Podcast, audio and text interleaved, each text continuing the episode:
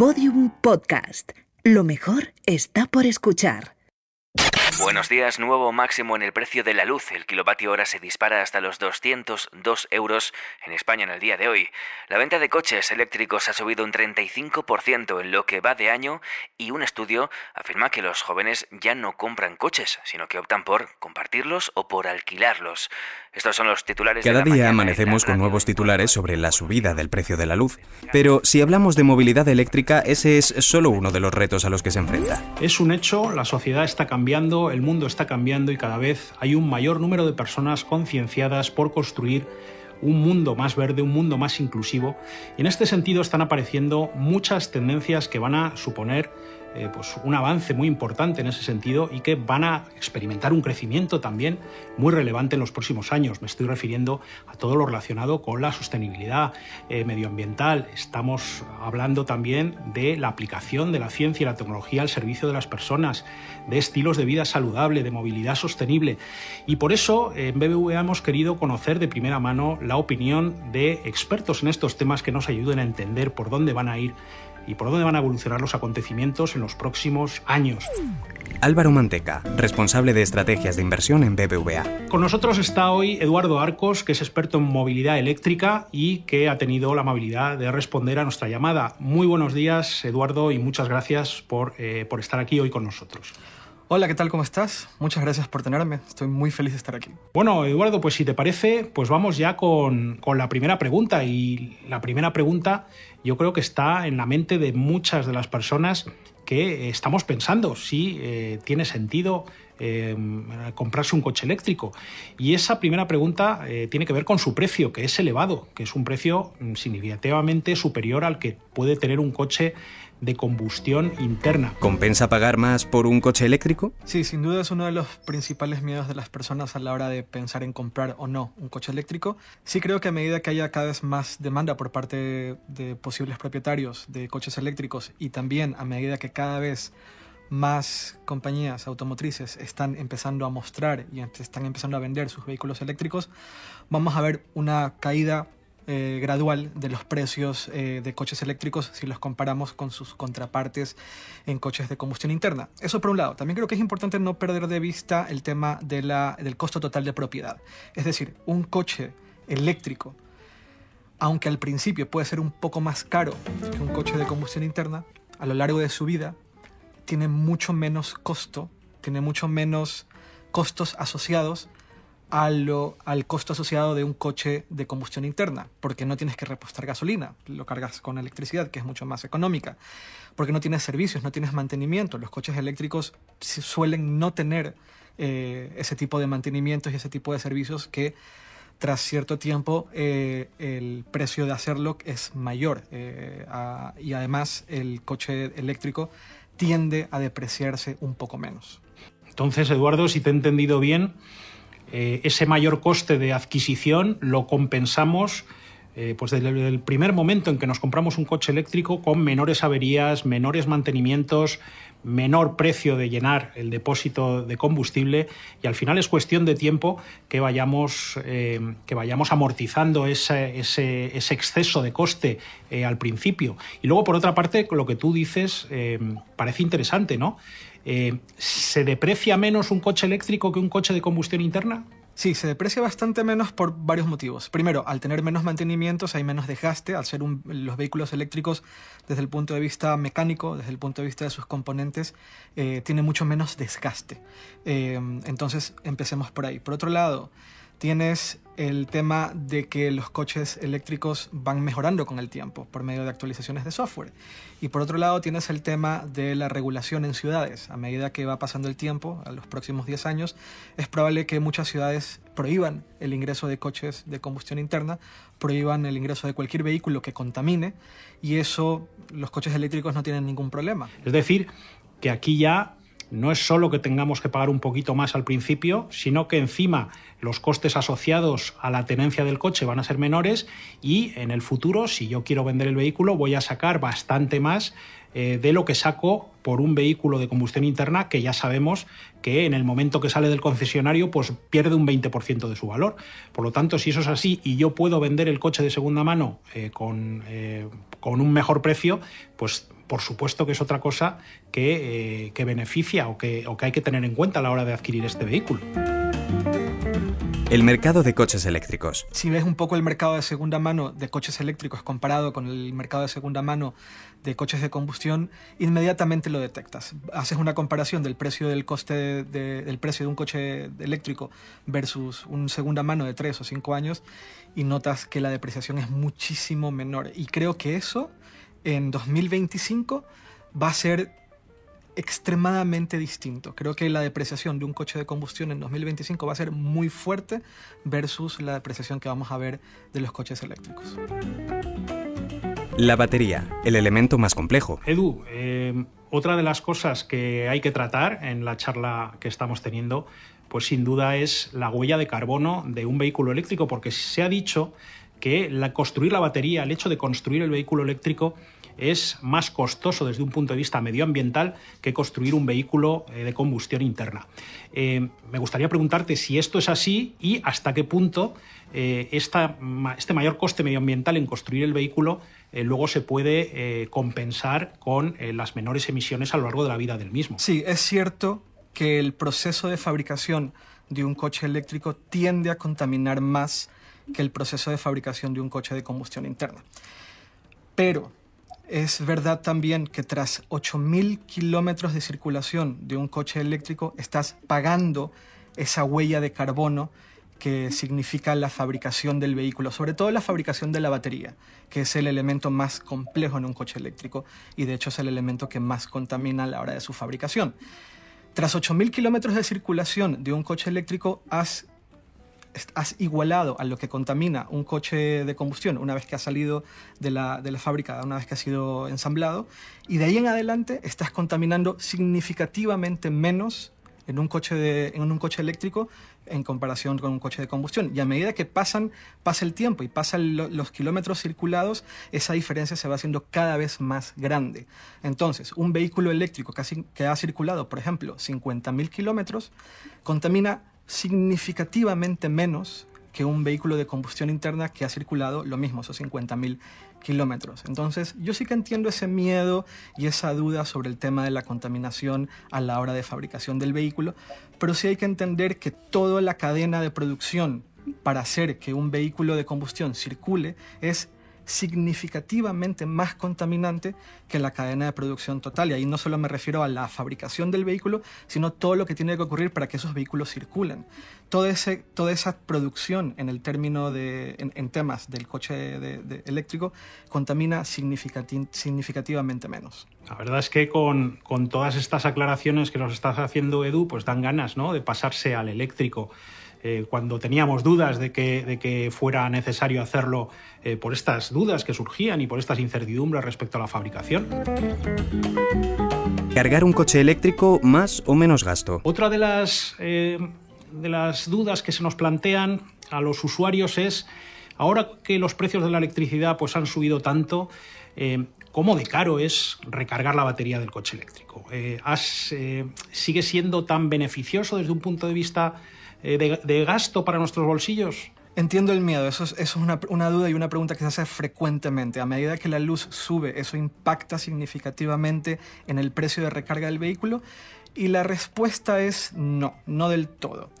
Eh, hay que entender un poco eh, que cuando, cuando tenemos un vehículo eléctrico, la mayoría de las cargas la vamos a hacer en casa o en una oficina. Y la carga lenta es la carga más económica. Entonces, voy a poner un ejemplo propio. Antes de que la luz suba y que haya subido significativamente, yo cargaba la batería del 0 al 100. Nunca cargas la batería del 0 al 100, eso también hay que entenderlo. Pero imaginémonos que tengo que cargar la batería de mi vehículo eléctrico del 0 al 100. A mí me hubiese costado cargar la totalidad de la batería en casa antes de la subida de la luz unos 4,50 a 5 euros. Eso me permite recorrer aproximadamente 500 kilómetros, dependiendo un poco del tipo de recorrido que haga, pero unos 500 kilómetros. Ahora el precio total por recargar la batería completa con la subida de la luz está en unos 8 euros. Es decir, Si yo comparo los 4,50 o 5 euros con los 8 euros, sí que hay una subida significativa, pero en realidad es significativamente menor y radicalmente menor que lo que tendría que pagar en términos de repostaje con gasolina o diésel. Entonces, sí que puedo entender esos miedos de la subida de la luz, la variabilidad del precio de la luz, pero la realidad es que el precio de la luz en horas de recarga de vehículos eléctricos, que suele ser por la noche o por la madrugada, son muy bajos y por lo tanto esa variable, esa esa variable es, tiene un impacto relativamente bajo en el precio y sigue siendo muy bajo, tan bajo que tiene mucho sentido comprar un vehículo eléctrico tan solo por ese tema, por el tema de los ahorros a la hora de desplazarte. Bueno, por lo que estoy viendo, Edu, la inversión inicial que haces al comprar un vehículo eléctrico, pues la vas amortizando con mucha velocidad eh, frente a uno de combustión interna eh, a medida que le vas haciendo kilómetros. Eh, pero aquí me gustaría también introducir una nueva tecnología o tecnologías de movilidad de las que se habla mucho, que es el coche de hidrógeno. Vehículos de hidrógeno. Y siempre surge la pregunta, ¿qué es mejor, un eléctrico o eh, ir a un coche de hidrógeno? ¿Qué tecnología tiene mayores aplicaciones de las dos? ¿Cómo ves tú esa situación? ¿Cómo ves ese, ese debate? En mi opinión, los coches de hidrógeno, y me refiero a coches que usaríamos tú y yo, por ejemplo, no tienen mucho sentido. Creo que la tecnología y la eficiencia detrás del uso de un coche eléctrico es mucho mayor para el tipo de desplazamientos y el tipo de vehículos que tú y yo eh, compraríamos, lo que a nosotros nos interesa o nos gusta a la hora de comprar un vehículo. Sí que creo que el, hidrógeno tiene algunas aplicaciones muy interesantes cuando se trata de transporte público, de camiones de gran peso, de incluso aviones, helicópteros. Creo que hay algunas aplicaciones en las cuales el hidrógeno tiene mucho sentido frente a la gasolina o el diésel, frente a quemar combustible pero sí creo que en términos de uso cotidiano del vehículo, que probablemente a ti te llame la atención comprar con todas las comodidades y con todas las prestaciones que va a tener para circular en ciudad o en carretera, un vehículo eléctrico tiene muchísimo más sentido. Eso no significa que el hidrógeno no tenga aplicaciones interesantes o eso no significa que el hidrógeno no debería de explorarse, pero también es verdad que el costo asociado al hidrógeno es muchísimo mayor que el costo asociado al cargar miles de vehículos al mismo tiempo. El hidrógeno es un proceso mucho más complejo, que es de hecho mucho más costoso y que, y que a efectos de vehículos que a ti y a mí nos interesan, probablemente no sea del todo interesante, no sea del todo bueno. En cambio, en términos de buses de transporte público, eh, de maquinarias en donde tienes que mover un camión muy, muy grande de muchísimo peso. Eh, incluso el transbordador espacial usaba hidrógeno para sus tanques de, combustible para poder impulsar esos cohetes y poder llevarlo hasta fuera de la, de la, de la atmósfera. Eh, pero ahí sí, ahí sí que siento que hay una aplicación muy interesante en cuanto al hidrógeno y hay mucho por explorar. Pero creo que en términos de vehículos, turismos, eh, y vehículos que a nosotros nos interesan, creo que tiene mucho más sentido el coche eléctrico. Recargar. ¿Una complicación? Edu, otro de, los, de las dudas que tenemos los usuarios que nos estamos planteando cambiar eh, al, al, coche eléctrico eh, tiene que ver con la recarga. Yo creo que la recarga es algo que genera ansiedad ¿no? a, los, a los que tienen eh, un coche eléctrico, o por lo menos eso es la sensación que da desde fuera. ¿no? Eh, si va a haber puntos de recarga en un viaje, si voy a tener que parar mucho, mucho tiempo para recargar la batería, si luego en casa voy a poder tener la posibilidad de recargar el coche. todos esos factores ¿Cómo los ves tú? ¿Tú piensas que es una incertidumbre eh, que está ahí, que es, está justificada o que sin embargo, eh, pues en el momento que tienes un coche eléctrico se te pasa un poco esa ansiedad? Sí, al final es un poco el miedo a lo desconocido y yo puedo entender perfectamente esa ansiedad de cómo voy a repostar el coche, cuál va a ser la logística a la hora de viajar o cuál va a ser la logística en mi día a día. Sí que hay un tema y hay un reto muy grande con el tema de la infraestructura eh, ahora mismo para los vehículos eléctricos tanto en viajes largos como en el tema de la recarga en ciudad. Es decir, en viajes largos lo que te interesa es cargar muy rápido y esperar el menor tiempo posible para continuar tu viaje. ahora mismo, dependiendo de la marca y dependiendo del cargador al que vayas, Em, puedes esperar entre 10 a 25 minutos para hacer la carga a la hora de hacer un viaje. Y ese tiempo cada vez va reduciéndose cada vez más a medida que se va mejorando la infraestructura y los puntos de carga rápida van haciéndose más rápidos. Luego está el tema de la carga en ciudad y está el tema de la carga en tu casa. Es en teoría la carga que más deberías de hacer y la más barata de todas. Pero es verdad que no todo el mundo tiene un parking en casa. Y es verdad que no todo el mundo tiene la necesidad o tiene las ganas o tiene el dinero de instalar un punto de carga en casa. Entonces yo sí que puedo entender que hay una, un problema grande de infraestructura. Y hay un reto también para las ciudades en general, porque como no todo el mundo tiene un garaje, como no, todo el mundo tiene un parking, tienes que encontrar alternativas para poder recargar tu vehículo cuando está aparcado. Eh, y ahí entra el tema de la carga lenta, entra el tema de cuánto tiempo tienes que esperar durante esa carga lenta. Si estás trabajando y ha terminado de cargar el vehículo, ¿deberías de bajar a desconectar el coche o lo puedes dejar conectado porque hay muchos puntos de carga para otros vehículos eléctricos? Todas estas dudas las puedo entender y son normales y son dudas que no solamente debería de tener quienes estamos dispuestos a comprar un vehículo eléctrico, sino también las empresas que están interesadas en montar puntos de carga en ciudades o en carretera, eh, los gobiernos que están interesados en electrificar sus ciudades y encontrar maneras de, que, de, incentivar esta infraestructura para que la gente pueda adoptar el coche eléctrico al ver que hay mucha, mucha, mucha opción y muchos puntos de carga, y también los fabricantes de los coches, que al final están tratando de impulsar la venta de los vehículos, pero saben que el tema de la infraestructura es un tema de miedo para el consumidor. ¿Puedo cargar? ¿No puedo cargar? ¿Dónde voy a cargar? ¿Cuándo voy a cargar? ¿Qué pasa si tengo la batería al 10%? ¿Qué pasa si la tengo al 3%? ¿Qué pasa si voy a llegar a mi destino con un 2%? ¿En el, en el destino donde yo llegue, ¿voy a poder cargar o no voy a poder cargar? Entonces ahí también entra el tema de la hostelería. Los restaurantes, los hoteles deberían de poner puntos de carga para poder suplir las necesidades de los clientes que van a llegar. Es verdad que a medida que la electrificación de, de flotas de vehículos va en aumento, a medida que los coches eléctricos se van popularizando, hay cada vez más atención y más inversión alrededor de toda la infraestructura que hay para hacer que todos esos vehículos se puedan mover. Y también creo que cada vez hay más educación por parte de los fabricantes de coches hacia los posibles propietarios de cómo funciona todo este tema de, las, de, la, la carga de los coches. Inversión en movilidad sostenible, nuevos materiales, Ahora mismo la inversión sostenible también está ganando protagonismo a marchas forzadas. Estamos teniendo eh, pues muchísimo interés por parte de los inversores en este tipo de inversión. Este tipo de inversión, para que te hagas una idea, pues se centra en tres aspectos eh, diferentes. El primero tiene que ver con sostenibilidad medioambiental, el segundo tiene que ver con sostenibilidad social, es decir, cómo mejoramos la sociedad con la actividad eh, de la empresa en la que yo invierto, y el tercer factor eh, tiene que ver con la gobernanza interna, con lo que es el, sistema de gobierno de la empresa.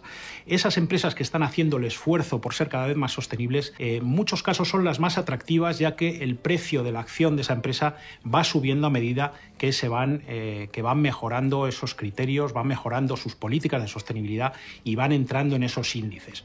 Y esto eh, te lo digo porque eh, yo lo que veo ahora mismo es una tendencia muy clara en la, movilidad eléctrica en determinadas materias primas. Por ejemplo, el cobre. He oído que el cobre se utiliza de manera intensiva en el vehículo eléctrico y por lo tanto eh, la minería de cobre pues, es una de las tendencias de inversión que va a estar eh, presente durante los, próximos años. Es decir, eh, probablemente el cobre pues, desbanca el petróleo como la materia prima más importante del mundo. Definitivamente. Y además que aquí se juntan dos cosas. Por un lado está el tema, como dices, la necesidad de ciertos materiales, pero también el hecho de que la minería no es del todo sostenible, pero se trata de empresas que venden la sostenibilidad. Eh, y no solamente el cobre, el litio es sumamente importante en términos de la fabricación de las baterías. Y hay mucha búsqueda de mejora en términos de sostenibilidad, en, términos de hacerlo lo más limpio posible a la hora de obtener esa materia prima, a la hora de obtener el litio. El mayor fabricante de baterías del mundo, o dos de los mayores fabricantes de baterías del mundo, van a necesitar una cantidad significativamente mayor de litio en los próximos 10 años. Hay que pensar la cantidad de vehículos eléctricos y por lo tanto la cantidad de baterías que se tienen que fabricar de aquí a 2030. Y hay mucho, hay mucha innovación y mucha, mucha investigación alrededor del proceso de fabricación de baterías para hacerlo más eficiente, para hacerlo mucho más limpio y para que la huella de carbono sea cada vez menor. Entonces, ahí hay un poco como una, un tira y afloja, ¿no? Sabes que necesitas cada vez más litio. El litio es un, material bastante abundante, pero va a ser cada vez más requerido. Pero por otro lado, no solamente se trata de la extracción del litio, sino de cómo fabricar esas baterías usando mucha menos agua, usando energía que sea eh, renovable y que sea en un proceso que contamine lo menos posible, considerando que la demanda de los coches eléctricos va a aumentar exponencialmente durante los próximos 10 años. Y esto es solamente el litio y es solamente la fabricación de las baterías, pero como dices tú, temas como, temas como el cobre y todo lo que implica la tecnología que hay dentro del vehículo también va a ir aumentando significativamente a lo largo de los próximos 10 años. Y por ahí hay mucha búsqueda de hacer que ese proceso de fabricación de los vehículos y todos los componentes alrededor de estos vehículos sean lo más sostenible y lo más limpio posible de cara sobre todo de cara a 2030. Yo creo que en 2030 vamos a estar hablando de cifras exponencialmente más grandes y vamos a hablar de problemas de disponibilidad incluso de baterías eh, y problemas a la hora de la extracción de esos materiales y sin duda problemas y retos a la hora de fabricar de manera más de la manera más limpia y sostenible, sostenible, posible eh, esas baterías. Como tú dices, Edu, pues vamos a tener cada vez procesos más limpios, procesos más respetuosos con el medio ambiente para extraer estas materias primas que van a ser críticas para el coche eléctrico en los próximos años. Pero no solo las materias primas. Eh, quiero aquí eh, tenemos innovación tecnológica pues que, está siendo sorprendente y que se está aplicando eh, no solo al vehículo eléctrico, sino a toda la automoción. estoy refiriendo pues, a sistemas de seguridad cada vez eh, más complejos, eh, inteligencia artificial aplicada al mundo de los coches, conducción autónoma, en fin, ahora mismo tenemos una serie de mejoras y de, avances tecnológicos que es difícil resumir, ¿no? Y que, y que, desde luego pues estamos viendo también que esa tendencia va eh, al alza y que vamos a tener cada vez más mejoras en la seguridad, vamos a tener cada vez más mejoras de tecnología aplicadas a la movilidad. Sí, piensa que cuando estás, cuando compras un vehículo, básicamente la tecnología entra en tres aspectos fundamentales. Estoy hablando después de recibir el vehículo, no antes, donde también hay mucha tecnología aplicada, pero no solamente es el tema de la seguridad, donde es clave y, fundamental conseguir que el vehículo sea lo más seguro posible a la hora de circular. Pero también está el tema del entretenimiento a bordo, que cada vez es más importante, eh, y a la hora de cargar incluso, el poder hacer cosas eh, ya sea ver, ver una, serie o una película mientras estás cargando, o para que tus hijos o para las personas que están acompañándote en el vehículo, si se aburren, puedan, puedan entretenerse. Ahí también entra el tema de la tecnología. Y también entra el tema de la tecnología en la eficiencia, que eso también creo que es súper importante abordarlo necesitas que los vehículos sean lo más eficientes posibles para ser, para ser lo más limpios posibles. Porque si porque si consigues que los vehículos sean un 3 o 4% más eficientes y lo multiplicas por toda la flota de coches que están circulando, pues tienes un impacto medioambiental bastante grande. Y por ahí los coches eléctricos también tienen mucho margen para poder innovar. Es decir, como lo, lo mencionábamos hace un rato, el hecho de que los vehículos eléctricos puedan ser actualizados vía software y de esa manera mejorar el coche, no solamente entra en temas como mejorar la interfaz gráfica o hacer que el vehículo sea un 5% más rápido. También en el uso de la energía de la batería. Si yo logro por medio de tecnología conseguir que el coche pueda ser un 2, 3, 4, 5% más eficiente, al consumidor le estoy dando más valor porque estoy haciendo que el vehículo tenga más autonomía, pero también estoy haciendo que el vehículo sea más ecológico.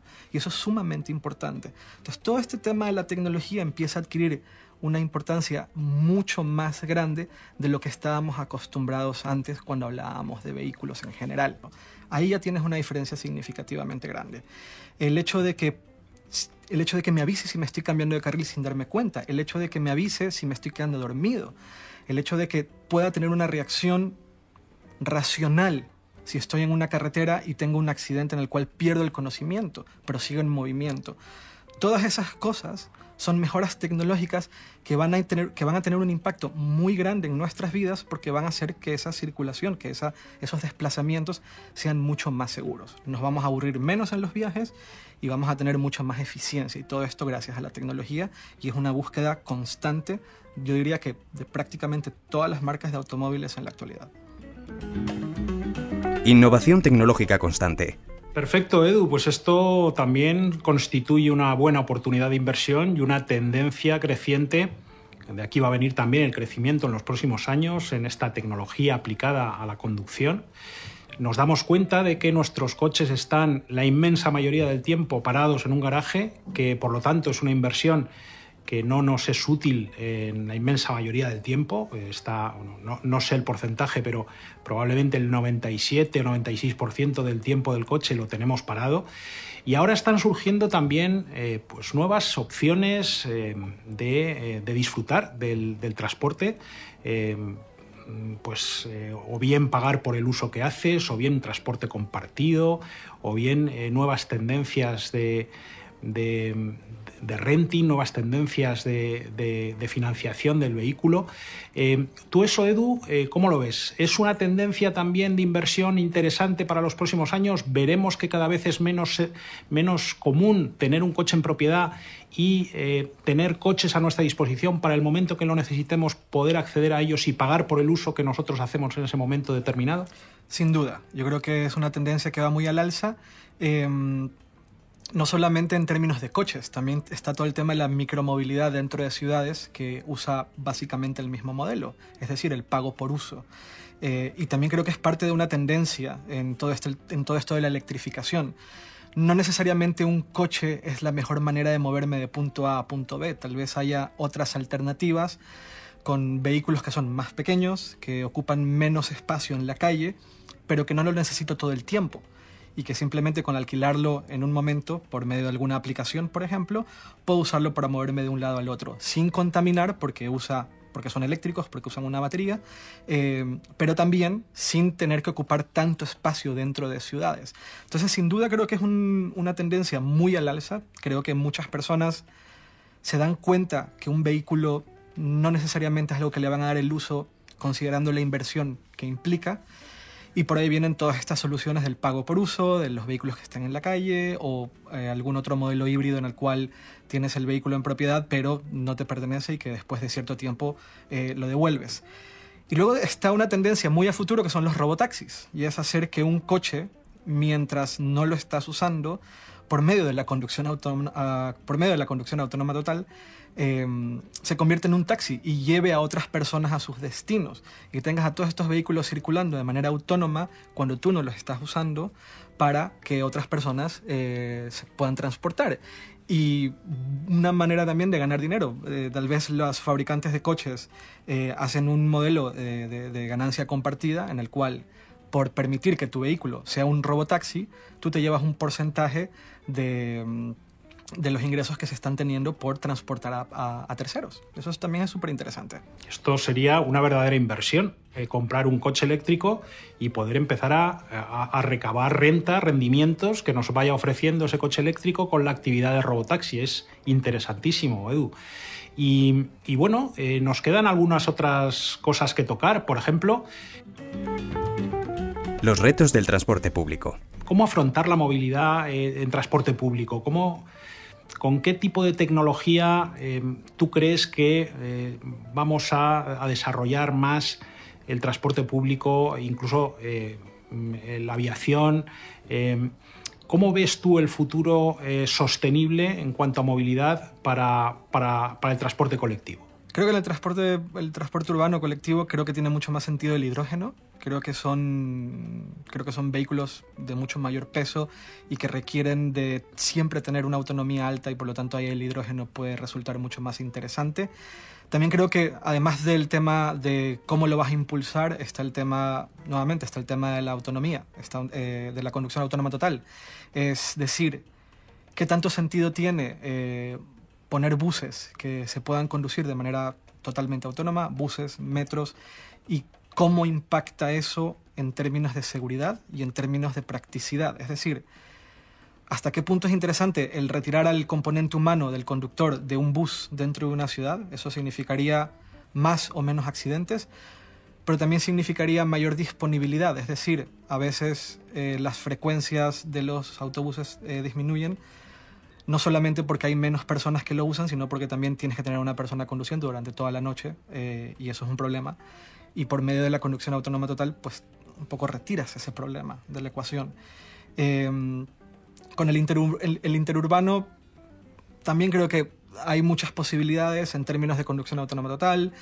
Eh, habría que ver si en un transporte interurbano tiene mucho más sentido el hidrógeno que el, eléctrico, porque tal vez ahí el eléctrico vuelve a tener sentido, eh, porque al final, eh, por las frecuencias y por la manera en la cual funcionan los transportes interurbanos, no necesariamente necesitas que tenga disponibilidad inmediata de carga, simplemente puedes poner a cargar uno mientras entra otro a circular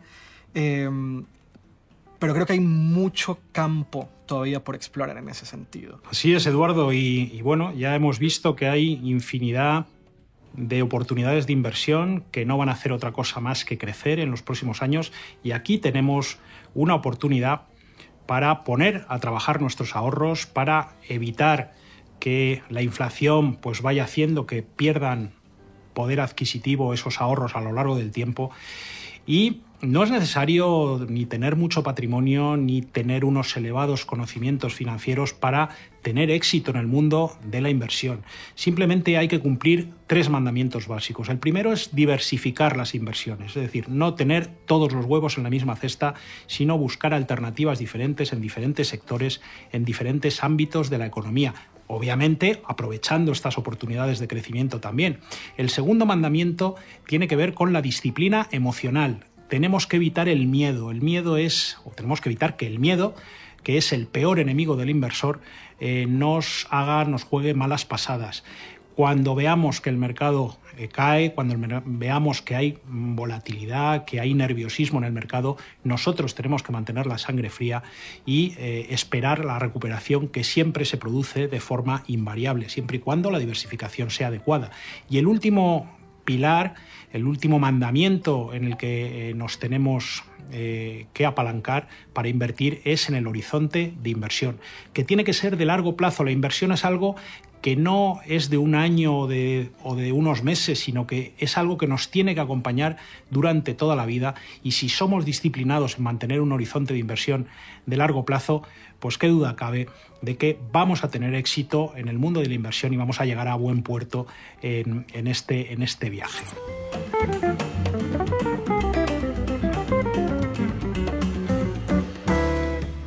Diversificación, disciplina emocional y tener un horizonte a largo plazo. Estas tres claves nos ayudarán a que nuestras inversiones tengan buenos resultados. Inversiones para todos los públicos. Un podcast de BBVA con Podium Podcast.